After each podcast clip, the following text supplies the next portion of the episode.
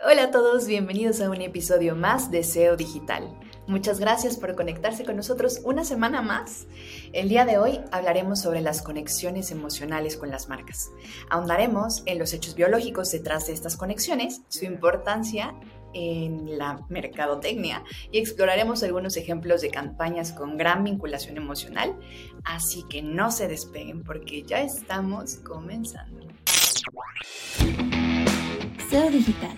Tecnología, negocios, marketing online, expertos y mucho, mucho más. Un espacio pensado para ayudar a dueños, directores y gerentes de marca a tomar mejores decisiones. Conduce Luis Vadillo, Cristina Pineda y Andrés Costes. Patrocinado por MSK, expertos digitales. Durante décadas, la expresión hacer algo como niña tuvo varios significados, pero prácticamente ninguno positivo. A ver, ¿cómo pega una niña? ¿Cómo corre una niña? Fueron algunas de las preguntas con las que comienza un video entrevistando y pidiendo a personas de diversas edades que hicieran cosas como niña.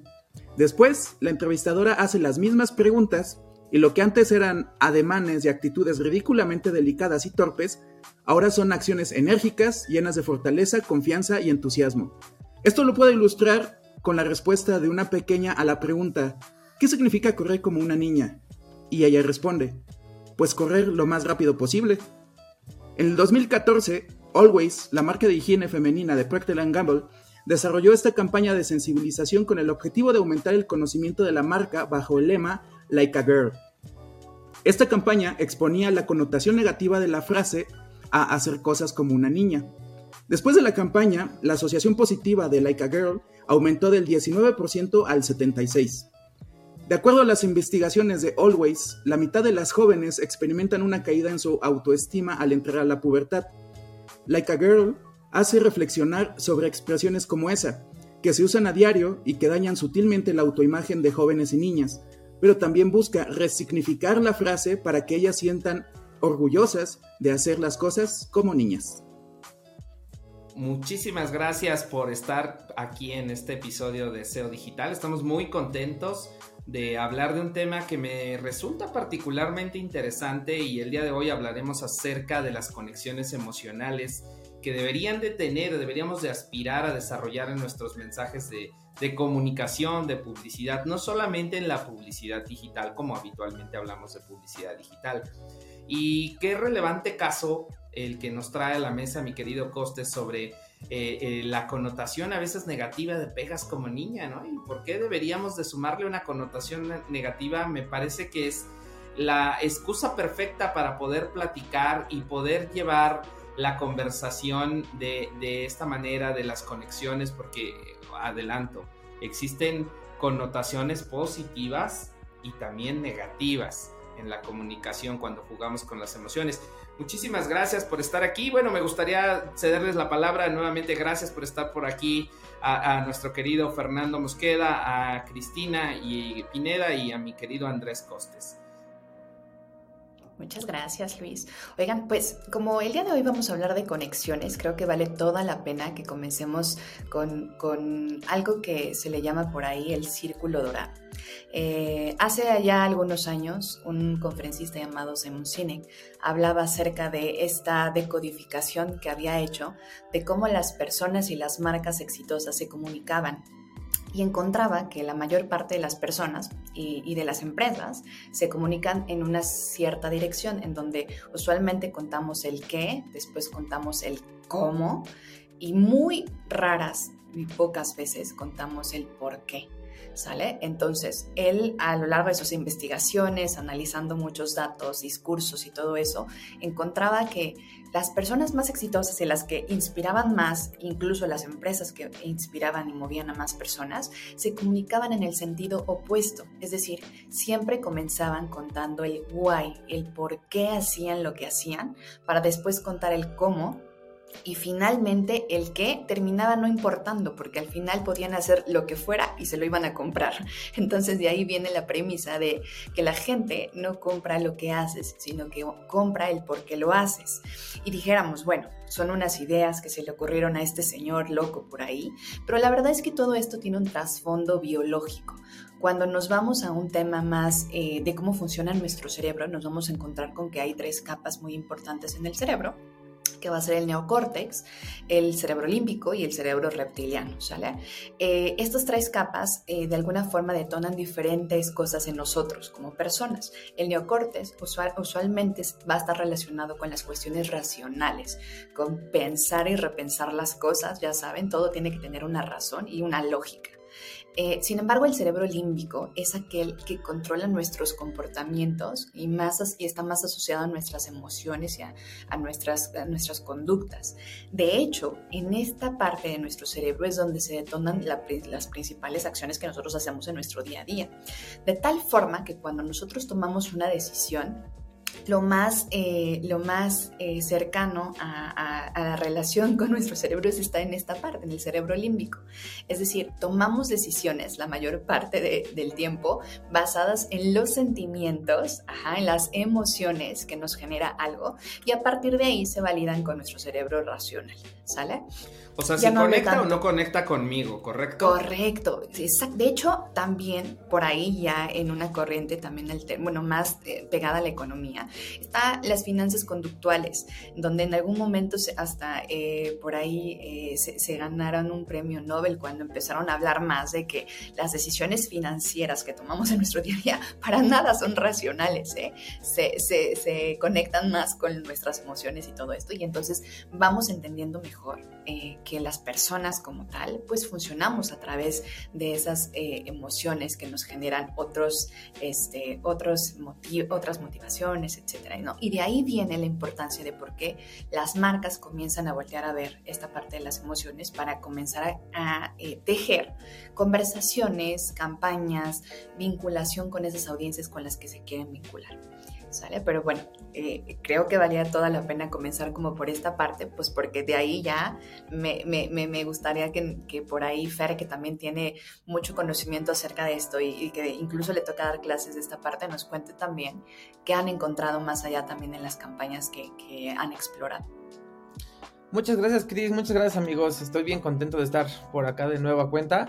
Y este es un tema súper apasionante que nos podríamos tardar días y horas y echándonos un draguito o algo para poder platicar sobre él.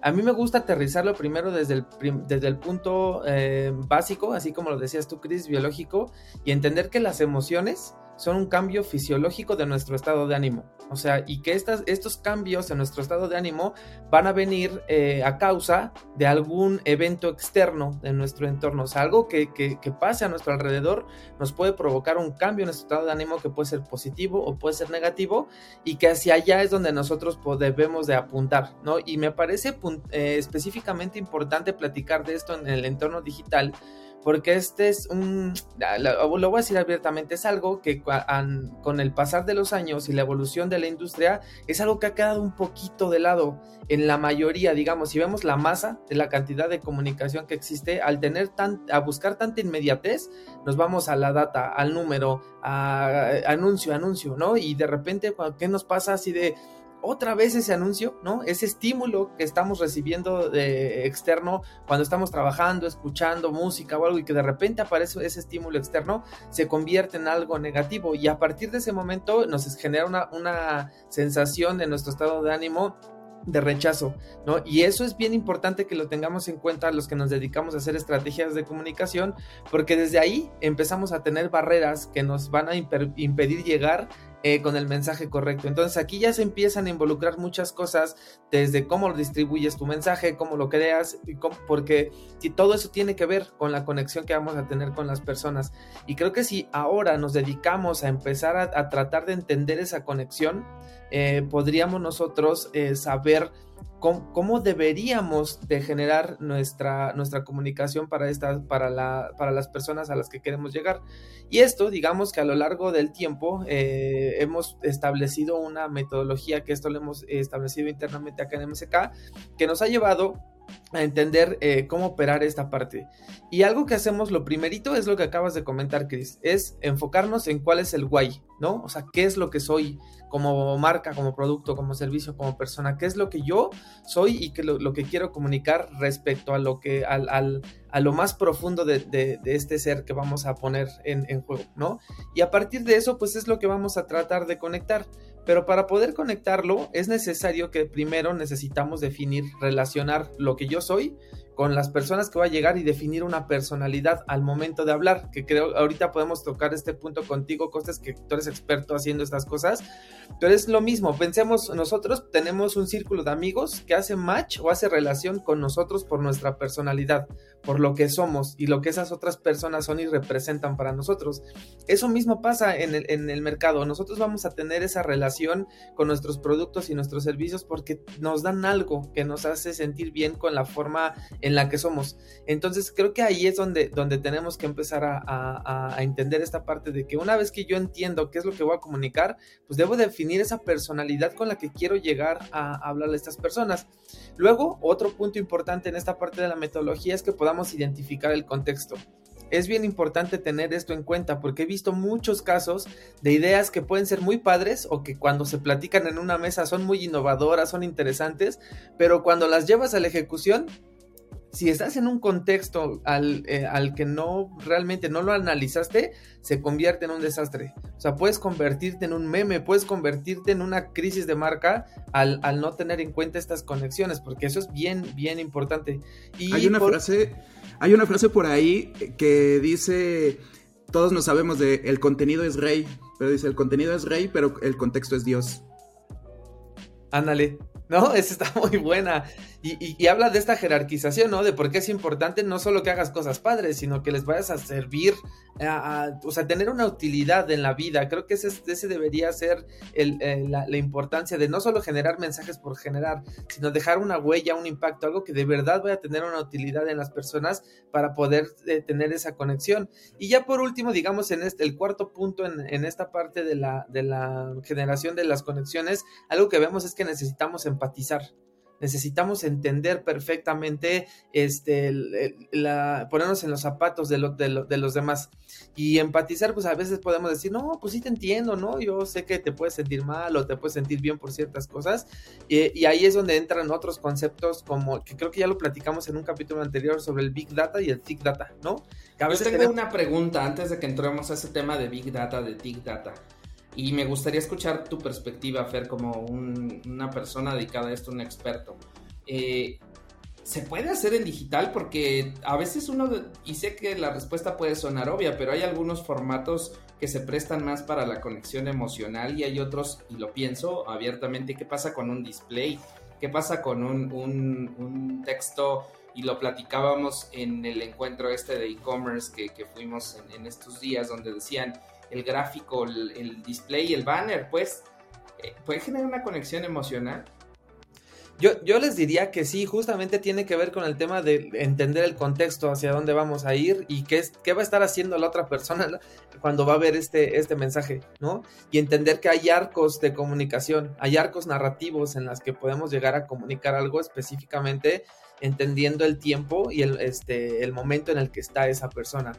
Hoy en día es bien fácil subir, darle play y que salga el anuncio, ¿no? Y pues ya, si nos va, ya veremos después de que se corrió la campaña cómo le fue.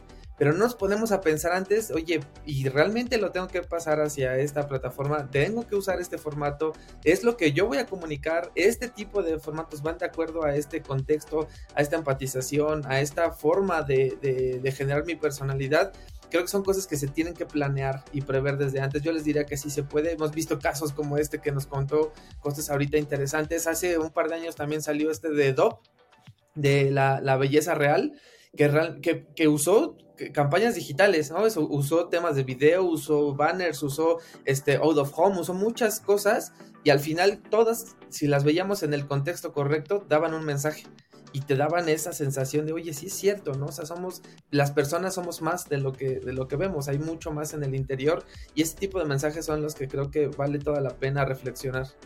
Ahora, además en cuestión de además en cuestión de formatos, algo que platicábamos con personas de Google recientemente era que se hablen entre ellos. ¿no? No solamente ves una pieza, sino se hablan entre ellos. Sí, totalmente. Y, lo decían, en el tema a lo mejor pensamos que por excelencia un video puede generar esa conexión emocional, pero a lo mejor el banner podría hacer secuencia a ese mensaje, como dice Coste, se habla entre ellos, tenemos un concepto maestro y de ahí lo estamos llevando hacia diferentes eh, bajadas, por llamarle de algún modo. Sí, no, la verdad es que creo que eso es bien interesante y aquí es donde entra todo el tema que ya habíamos platicado anteriormente, ¿no? Esta parte de la creatividad, la innovación, cómo, cómo vamos uniendo todas las piezas y al final si nosotros siempre hemos dicho esto, no somos personas que hablando la personas y esto nunca se debe de perder de, la vista. Vamos a, poner todas las piezas de todos los elementos del ecosistema para que funcionen a nuestro favor en ese sentido, ¿no? Tenemos que pensar que estamos hablando de otra persona que siente, que respira, que vive, que tiene este, metas, que tiene preocupaciones, o sea, hay que ver y entender todo eso, que a veces les digo, puede ser muy filosófico y muy profundo, pero que si lo entendemos de la forma correcta podemos tener muchos este, buenos resultados, ¿no? respecto a lo que queramos lograr en nuestras estrategias. Que además son factores humanos totalmente, ¿no? la empatía es totalmente humana y a veces podemos, es medio paradójico que podemos perder empatía mientras estamos construyendo, por ejemplo, un mapa de empatía.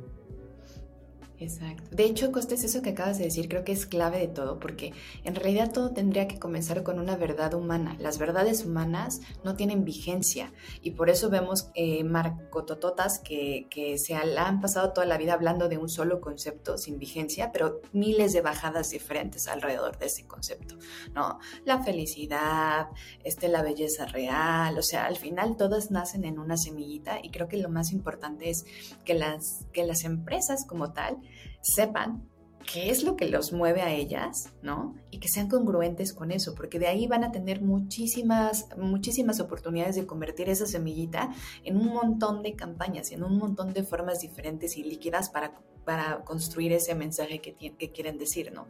Pero creo que más allá de los formatos y más allá de los medios, que ya es en lo que nos metemos después, creo que de lo que estamos hablando hoy justo es de, de recordar que todo comienza con esa verdad humana, que si las marcas no la conocen y todo el tiempo le están cambiando y dicen, no, hoy voy a hablar de felicidad, no, es que mañana voy a hablar de este, ¿no? Voy a hablar de otra cosa y después de otra cosa y entonces no hay consistencia en esa parte, pues también se pierde. O sea, la otra vez veía la historia un poco de, de Nike y el, Just Do It nace precisamente de un memo que mandan desde el inicio de los tiempos. Y no, no o sea, su, su visión ante la vida, su, su, su, why, el por qué están haciendo lo que están haciendo, se ha mantenido intacto a lo largo del tiempo y ha cambiado, sí, la comunicación, ha cambiado todas las bajadas que tienen, pero en realidad la esencia es la misma. Y entonces uno o las personas también saben valorar cuando la personalidad es auténtica ¿no? Cuando de pronto siempre ha sido así y yo te conozco por esto y, te quiero por eso, ¿no?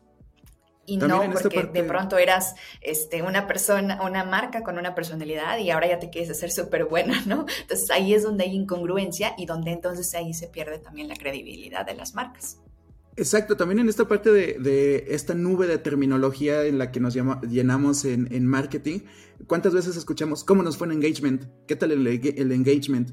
¿No? Y al final es conectar, conectar con las personas. A mí me, encanta una forma muy simplificada de ver la interacción de, marcas y personas como en nuestra vida cotidiana. ¿Con qué personas te llevas mejor? Pues con las que te vinculas, con las que te caen mejor, con las que están alineados tus valores y metas. Eso también aplica, aplica para las marcas. Pasos antes del momento de la compra, pero al ser el momento de la compra o la transacción del producto o servicio, es clave esa conexión que ya estuvo ahí que ya, ya estuvo ahí, hay, hay fenómenos clave de, mm, de, consumo, como cuando la gente no sabe qué comprar, pensemos este escenario, eh, una persona joven se independiza eh, y ya va por primera vez al supermercado, eh, va sola esta persona y dice, ay, yo no sabía que había tantos shampoos, que había tantos detergentes, que había tantos productos de, de, de esto. Este momento le llamaría a Google este tal vez este momento cero de la verdad, este momento de, ah, ¿qué voy a agarrar? ¿Qué voy a, qué voy a llevarme? Es cuando, sin ponerle palabras, la gente decide sobre una u otra marca para productos eh, o servicios. Al final, las emociones son reguladoras de nuestro comportamiento. en la vida cotidiana y en la vida de eh, consumir X o Y, o y marca. Entonces también estas emociones son útiles para aprender a relacionarnos, relacionarnos entre seres humanos y como mencionaban antes, la relación marca-humano sigue siendo relaciones con seres humanos. Y también importante conocer lo que le gusta a tu audiencia. Me refiero a en el modelo tradicional de segmentación, podemos hablar hombres, mujeres mayores de 35 años, menores de 50, que tengan estudios profesionales de posgrado, que se dediquen a la publicidad. Y ahí englobamos a 5 millones de personas y resulta que dentro de esa subdivisión, si yo les pongo un mensaje de la playa, será relevante para, para unos. Si yo les pongo el mensaje de comprar departamentos, será relevante para otros. Y si yo les pongo una moto, será muy relevante para otra audiencia. Entonces las conexiones emocionales también me parece que en, en contextos digitales parten de una conexión con la segmentación con irte con una segmentación, hacer una bajada más mm, precisa que te permita leer qué les gusta a, tus, a, tu público cautivo, a tu audiencia. Sí, muchos le llamarían actitudinal, más allá de... Porque a veces el brief es personas que respiren. A esas personas quiero llegar. Y, es correcto, en cuanto a este tema, o sea, a esto que dice Luis de la segmentación, esto le vamos a llamar una correlación, ¿no? Técnicamente es cómo se correlacionan estos perfiles, pero lo que hace que tengamos esa conexión hacia el producto se le llama causalidad, que es lo que a mí me genera este, o sea, moverme de mi, de mi lugar para ir a comprar algo, qué es lo que a mí me genera esa necesidad de, comprar, de ver, de lo que sea, esa causalidad es lo que nos va a diferenciar en, ese, en ese mercado. Y ahí es donde vamos a tener que enfocarnos, ¿no? O sea, qué es lo que nos, qué es lo que nos vamos a hacer a nuestros clientes, a nuestros usuarios que hagan. Y les voy a poner un ejemplo así bien, bien rápido. Ahorita dijeron eh, el engagement rate, ¿no? Eh, ¿qué porcentajes podemos tener en un engagement rate? Y por podemos decir, no, pues hay campañas que tienen este, no, 12, 15, 20, 30, 50, ¿no? Pero todas, o sea, la si ustedes me dicen eso, la que mejor le, vaya va a tener 50%. Eso va a significar que todas las horas de trabajo, de esfuerzo, de, de inversión, de lo que se haga, la mitad de las personas no va a ver nuestro trabajo, ni lo va a querer ver. ¿No? Y entonces ahí tenemos un tema, ¿no? Y eso es si, si te va perfectamente en una estrategia y de ahí nos podemos ir para abajo. ¿no? Y, ah, es que tuvimos un engagement rate, engagement rate del 8%, del 10%. Del 1%. Del 1%, ¿no? Entonces eso significa, eso significa que vamos a tener 95% de las personas que no quieren ver nuestro trabajo. O sea, imagínense ¿Qué se siente uno dedicarle el tiempo, el alma para que las otras personas no quieran ver tu trabajo? Eso, o sea, eso creo que es muy poderoso y es lo que necesitamos entender y, pensar. Luis, tú tienes una, una, hija chiquita, o sea, que, le gustan los videos. ¿Qué te dice cuando le aparecen los anuncios? Sí, odia los anuncios, no sabe que de ahí sale para pagar la escuela o para pagar sus juguetes, entonces odia los anuncios y sí, estamos en una industria en la que la gente paga por no ver nuestro trabajo, ¿no? Pero además... Y, pero también creo, y voy a reivindicar un poquito, perdón, perdón que sí, sí, sí. pero quiero reivindicar, porque también es cierto que hay materiales que se buscan y que se reutilizan y que la gente dice, es que el que dijeron me gustó, me conectó, y hay incluso, em, déjenme llamarle eslogans que han se han mantenido a lo largo de generaciones. No voy a recordarles algunos porque seguramente después van a descifrar mi edad, pero este, pero seguro aquí más de uno va a recordar muchos desde su infancia y a la fecha siguen eh, hablándole así a la marca porque es algo que conectaba. Y creo que parte fundamental de conectar con una audiencia, generar esa conexión emocional, además de conocerla, además de ser un buen observador, es partir de un buen insight. Y en el mundo de los memes y en el mundo del stand-up hay mucho, mucha carnita de insights.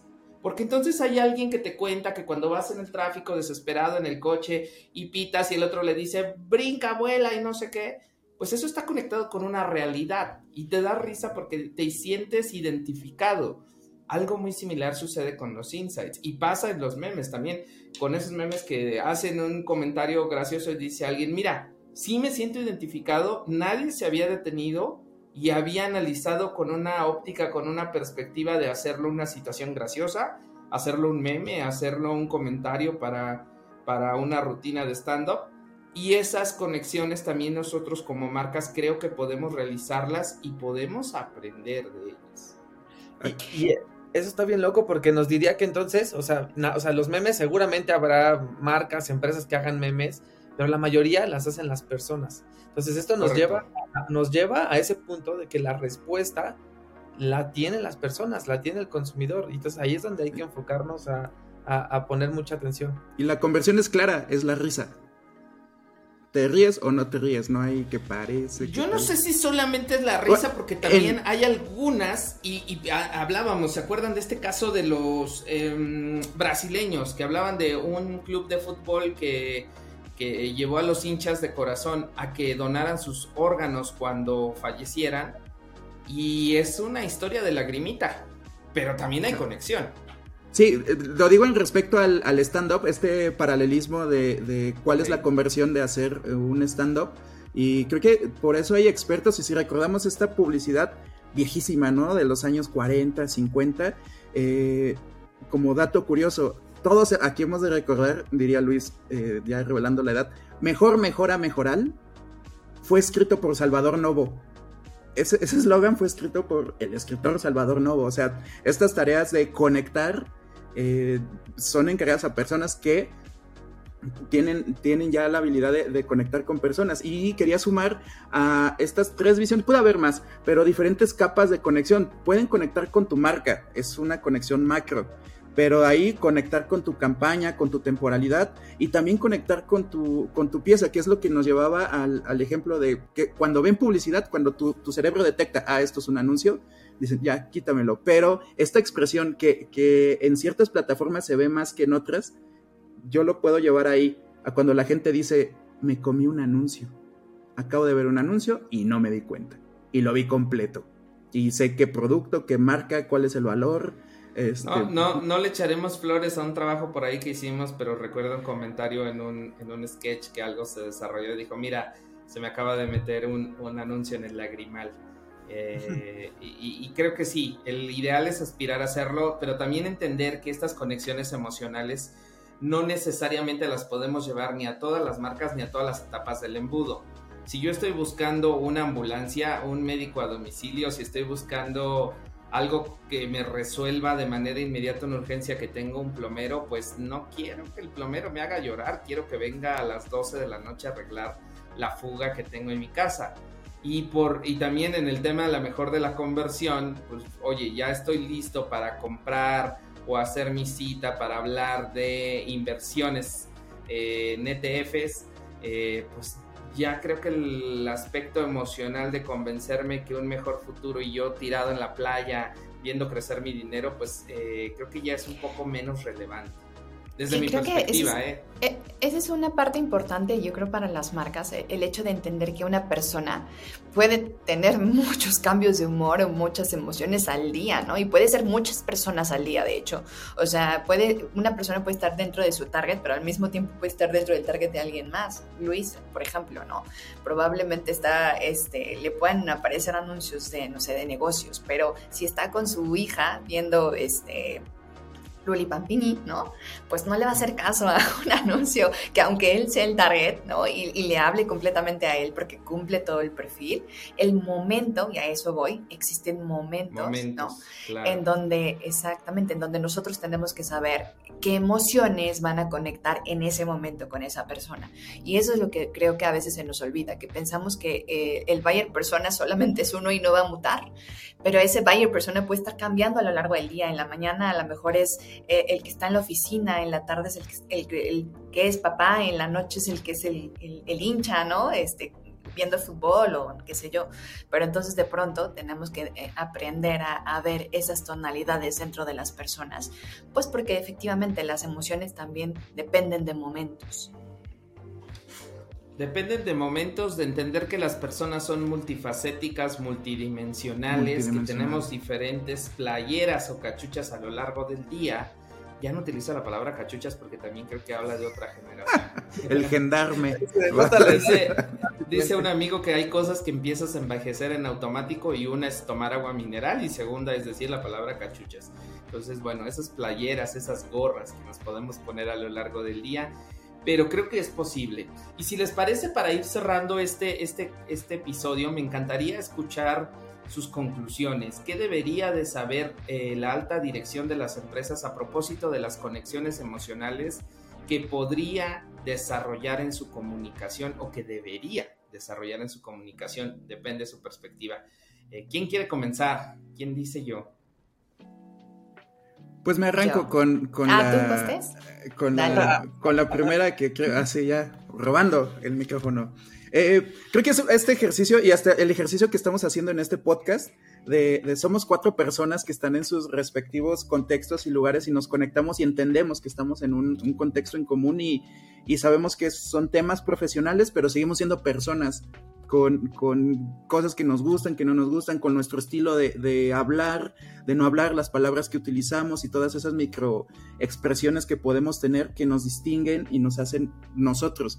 Esto se extrapola a nosotros los vemos como números, clientes, conversiones, leads, etcétera, pero al final de cuentas son, son personas que están, que están ahí afuera y que tienen miedos, inquietudes, eh, ganas, sueños, etcétera. Entonces, tomando un poco de lo que decía Luis, hay que saber en dónde, en qué momentos y en qué productos o servicios y en qué momento llevándolo a, alinearlo tal vez con el, con el funnel.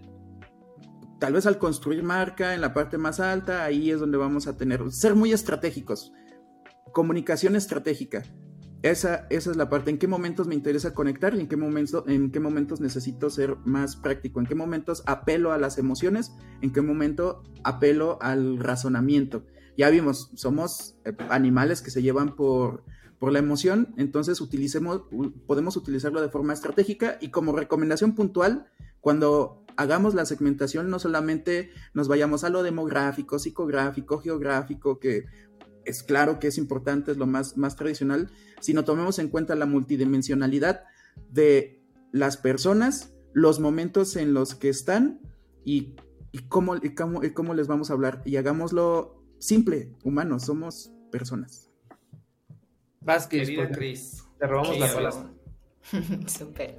Pues yo me quedaría con que las marcas se parecen a las personas más de lo que uno pensaría, ¿no? Y, a partir de eso tenemos que tener claro que las marcas también tienen una razón de ser y de existir. Y a partir de esa razón de ser y de existir, eh, tienen o deben construir su propio sistema de creencias, porque eso es lo que va a hacer realmente que, trascienda a lo largo del tiempo, pues esa semilla que, están plantando.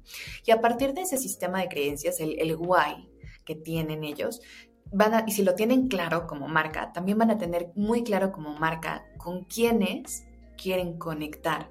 La mayor parte del tiempo van a ser personas que se parezcan o que, o que compartan este sistema de creencias.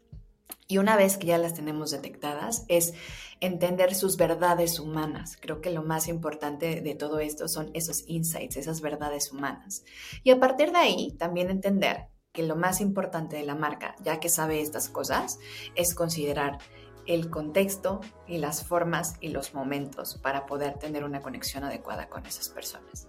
Yo me quedo con, esas, con esos puntos. Querido Bien, entonces muchas gracias. Está bien duro ser el del, de los del final, porque después ya, ¿qué, qué más, qué más sumo? Y, la verdad son grandes aportaciones las, que, las que hacen amigos. Yo, pues para resumirlo, eh, yo tomaría lo que platicamos hace un ratito, el tema de la causalidad. Siempre busquemos, o sea, qué es lo que va a detonar esa, esa toma de decisión, o sea, para poder identificar muy bien después de que sepamos a quién vamos a hablar.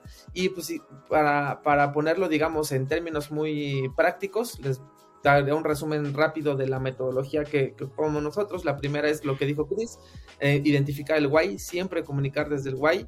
Después, definir nuestra personalidad, ¿no? Cómo somos, qué queremos decir. Después, identificar el contexto. Y por último, ser empático. Recuerden que somos personas hablándole a personas. Quisiera sumar, rompiendo un poquito el protocolo, amigos, sumando a la parte de la personalidad, clave.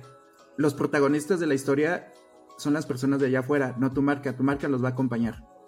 Solo eso. Totalmente de acuerdo. Somos acompañantes en esa ruta de conexión hacia los hacia las marcas y la, y la audiencia.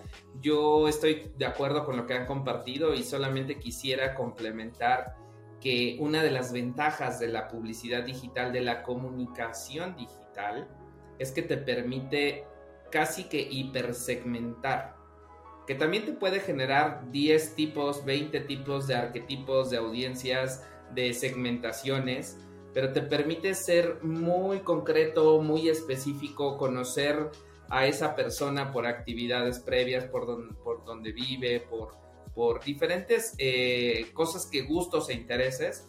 Y esa es una capacidad fundamental para poder generar una conexión emocional. Más allá de si te hago reír, si te hago enojar, si te hago llorar, si conectas conmigo y regreso al ejemplo sencillo, si a mí me gustan las motos y veo un mensaje de motos que no necesariamente está conectado con que me la venda, sino a lo mejor una marca de telecomunicaciones, para mí va a poder ser más relevante ese mensaje y en automático generaré menos rechazo. Acuérdense que la palabra aquí clave es generar el menor rechazo posible, el mayor engagement, es decir, que la gente se vincule con nuestros mensajes y que no necesariamente los trate de evitar a toda costa. ¿Por qué? Pues porque no son relevantes. Entonces la palabra clave aquí sería segmentación y la segunda sería relevancia. Si les parece, con esto damos por terminado este capítulo. Les agradecemos mucho su atención, les agradecemos que se suscriban, donde quiera que escuches este podcast, que le des suscribir, que le des eh, cinco estrellas, cuatro estrellas, las que tú consideres que le des seguir nos ayudaría bastante para continuar eh, difundiendo este mensaje a más personas. Y cualquier comentario que tengas, recuerda que nos puedes escribir a seodigital.mck.agency y estaremos encantados de leerte y de platicar contigo por esos canales. Este podcast fue presentado por MCK, Agencia Digital. Les agradecemos el favor de su atención y nos vemos en la próxima. Adiós. Bye amigos. SEO digital, tecnología, negocios, marketing online, expertos y mucho, mucho más. Un espacio pensado para ayudar a dueños, directores y gerentes de marca a tomar mejores decisiones. Conduce Luis Vadillo, Cristina Pineda y Andrés Costes. Patrocinado por MSK, Expertos Digitales.